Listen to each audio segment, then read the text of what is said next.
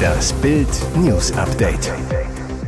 Es ist Montag, der 24. Oktober und das sind die Bild meldungen Teuerkollaps im Januar und Februar droht. Deutschland zittert vor der Winterlücke.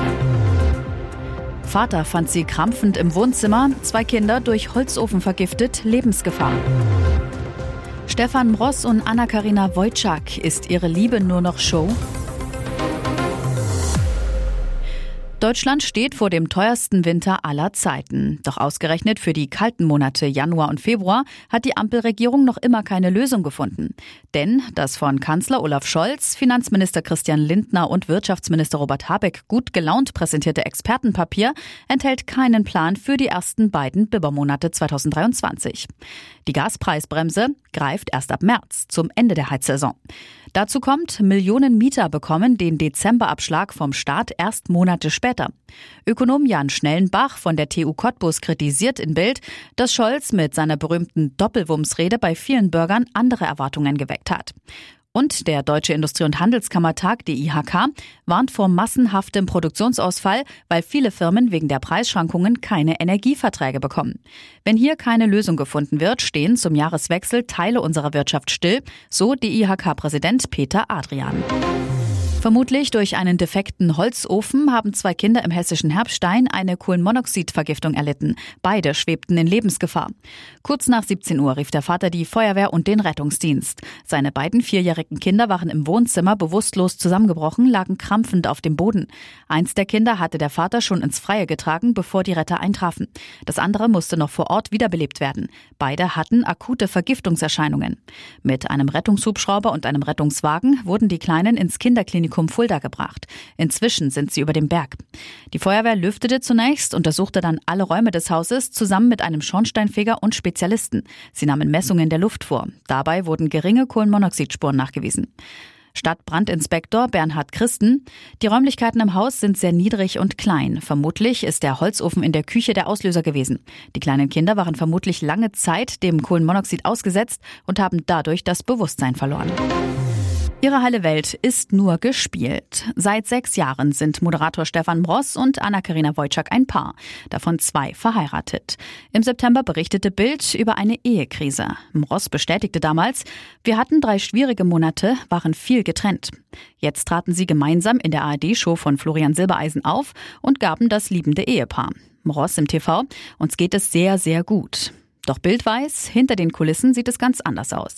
So wohnten beide nach Bildinfos während der Aufzeichnung in Leipzig zwar im selben Hotel, doch sie hatten im Westin auf ihren ausdrücklichen Wunsch hin zwei getrennte Zimmer. Dabei reiste das angebliche Paar früher immer gemeinsam mit seinem Wohnmobil an, weil Hotels nichts für uns sind. Kollegen berichten, dass, sobald die Kameras aus waren, sie sich nicht wie ein liebendes Ehepaar gaben. Nach Bildinfos erzählt Moss in seinem Freundeskreis, dass Anna-Karina einen anderen habe und schon bald aus dem gemeinsamen Haus ausziehe. Moss soll seinen Schmerz seit Monaten öfter mit Alkohol betäuben. Daran war bereits seine Ehe mit Susanne gescheitert. Trotz allem wollen Ross und Wojciech weiter als Paar auftreten, doch es ist nur eine berufliche Zweckgemeinschaft. Ross zu Bild, dazu sage ich erst einmal nichts. Vor mehr als einer Woche erschütterte der Tod von Hagrid-Darsteller Robbie Coltrane die magische Welt der Harry Potter-Fans. Jetzt steht fest, woran der 72-jährige Schauspieler starb. Laut der Sterbeurkunde, die dem britischen Mirror vorliegt, war die Todesursache des warmherzigen Filmriesen multiples Organversagen. Bevor sich der Brite am Freitag, dem 14. Oktober 2022, in einem Krankenhaus nahe der schottischen Stadt Falkirk von dieser Welt verabschiedete, fühlte er sich schon länger nicht mehr wohl. Mehrere Krankheiten wurden in der Sterbeurkunde des Harry Potter Stars aufgelistet, die seinen Tod begünstigt haben sollen. Demnach litt Coltrane an Diabetes und Fettleibigkeit. Zudem wurde eine Blutvergiftung festgestellt, eine Infektion der unteren Atemwege sowie eine Herzblockade. Der Tod des riesenhaften Wildhüters und Mentors von Zauberschüler Harry Potter hinterließ nicht nur seine Familie, Fans und Freunde, sondern natürlich auch die Harry Potter Stars in großer Trauer. Und jetzt weitere wichtige Meldungen des Tages vom Bild Newsdesk. Schaller stürzt bei Traumreise mit Familie in den Tod. McFit-Millionär wollte Kindern die Pinguine zeigen. Bevor sein Sohn Aaron in die Schule kommen sollte, wollte er ihn und seine Schwester auf eine Traumreise mitnehmen. Es wurde ein Flug in den Tod. Rainer Schaller, Multimillionär und Gründer der Fitnessstudio-Kette McFit, stürzte mit Lebensgefährtin Christiane Sikorski, Sohn Aaron und Teenager-Tochter Finja an Bord seines Privatjets vor Costa Rica ins Karibische Meer. Die Leichen eines Mannes und eines Jungen wurden geborgen. Bisher gilt die Familie offiziell noch als vermisst. Der tödliche Absturz geschah noch bevor die Traumreise richtig losgegangen war. Fünf Wochen hatte sich Schaller von der Arbeit freigenommen, um mit der Familie in seiner Maschine vom Typ Piaggio 180 unterwegs zu sein. Eine Bekannte der Familie zu Bild. Rainer freute sich am meisten, die Königspinguine auf Feuerland zu sehen. Startpunkt Los Angeles. Der Fitnesskönig war am Dienstag von Berlin in die USA gereist, um sich mit Kollegen wegen einer neuen Gold's Gym Filiale in Santa Monica zu treffen. Schaller hatte die insolvente Kette 2020 gekauft. Freitag um 23.23 Uhr 23 deutscher Zeit hob die Maschine in Palenque ab, flog über Guatemala, El Salvador und Nicaragua in Richtung Costa Rica. Ziel die Hafenstadt Puerto Limon. Endlich wieder mehr Zinsen, Bankenwettrennen beim Tagesgeld. Strom und Gas werden teurer, die Inflation und die Lebenshaltungskosten steigen. Aber wenigstens in einem Punkt gibt es für Verbraucher endlich mal wieder gute Nachrichten. Die Zinsen für Erspartes steigen aktuell beinahe täglich an. Und die Banken liefern sich dabei inzwischen ein regelrechtes Wettrennen beim Tagesgeld. Seit Montagmorgen aktueller Spitzenreiter unter den deutschen Geldhäusern ist die Bank C24.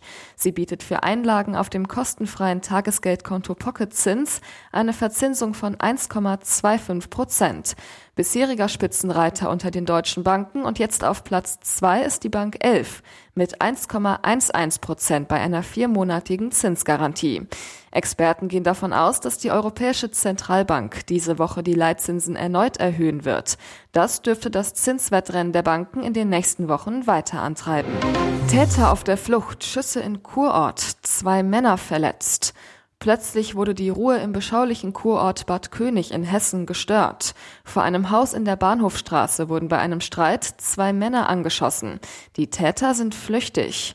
Um 19.45 Uhr ging der Notruf bei der Polizei ein, die mit einem Großaufgebot anrückte. Warum es zwischen den Beteiligten zum Streit gekommen war, ist bislang unklar. Offenbar hatten sie sich gekannt. Die abgegebenen Schüsse trafen zwei Männer im Bereich der Beine. Sie kamen ins Krankenhaus. Es besteht laut Polizei keine Lebensgefahr. Mindestens drei weitere Männer wurden bei dem Streit mit Pfefferspray verletzt und mussten ärztlich behandelt werden. Die Polizei sicherte Spuren vor Ort und führte erste Zeugenbefragungen durch. Aus diesen ergaben sich Hinweise, dass die Personen sich kennen und vor der Tat bereits Kontakt hatten. Die Ermittler fahnden jetzt nach den Tatverdächtigen. Um die Ermittlungen nicht zu gefährden, machte die Polizei zunächst keine weiteren Angaben. Hier ist das Bild News Update. Und das ist heute auch noch hörenswert. Jetzt hat er selbst Flügel. Dietrich Mateschitz, Selfmade-Millionär, Unternehmer, Sportmäzen und der Vater von Red Bull ist am Samstag im Alter von 78 Jahren verstorben.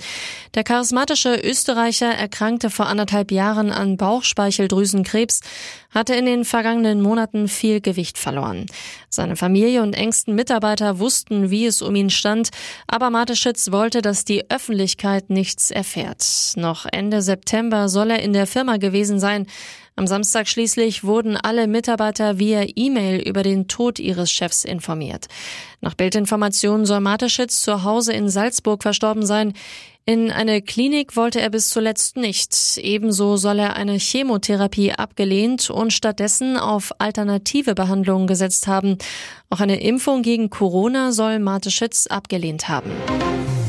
Neuer Streit um den Deutsch-Iraner Adnan Tabatabai. Der Berater von Außenministerin Annalena Baerbock und seine Familie haben enge Drähte zum brutalen Mullah-Regime im Iran. Dennoch verbreitet der WDR seine Thesen unkommentiert, zitiert ihn jüngst wieder als Iran-Analysten zu den Frauenprotesten in Teheran. Kritiker im Netz sprechen von Unterwanderung. Tabatabai kommt aus einer Familie, die mit dem islamischen Regime sehr eng verbunden ist. Er versucht diesem im Ausland ein freundliches Gesicht zu geben, sagt die Menschenrechtlerin Mina Ahadi. Tatsächlich, Tabatabais Vater Sadeh war ein Vertrauter des iranischen Revolutionsführer Ayatollah Khomeini, der 1979 gegen den Schah von Persien putschte und infolgedessen einen Gottesstaat errichtete. Sein Sohn Adnan übernimmt im Iran keine offizielle Position. Gleichwohl wirbt er immer wieder für Verständnis für das brutale Regime, das er als eine regulierte Demokratie verharmlost. Nach dem Mega-Erfolg des 9-Euro-Tickets im Sommer droht bei der Nachfolgelösung nun ein Mega-Flop. Schuld daran politisches Hickhack. Noch immer haben Bund und Länder keine Einigung zur Finanzierung des 49-Euro-Tickets erzielt. Und obwohl es eigentlich im Januar losgehen sollte, sind viele Details noch völlig ungeklärt. Folge, die Deutschen verlieren die Lust am klimafreundlichen Fahren. Laut INSA-Umfrage für Bild ist nicht mal jeder fünfte Erwachsene sicher, dass er das 49-Euro-Ticket nutzen wird. Jeder vierte ist unsicher, fast jeder zweite lässt die Finger davon. Brisant, die Kaufbereitschaft wäre viel größer, wenn mit dem Ticket auch Fernbusse genutzt werden dürften. Vor allem unter 30-Jährige würden dann eher zugreifen. Weitere spannende Nachrichten, Interviews, Live-Schalten und Hintergründe hört ihr mit Bild TV Audio.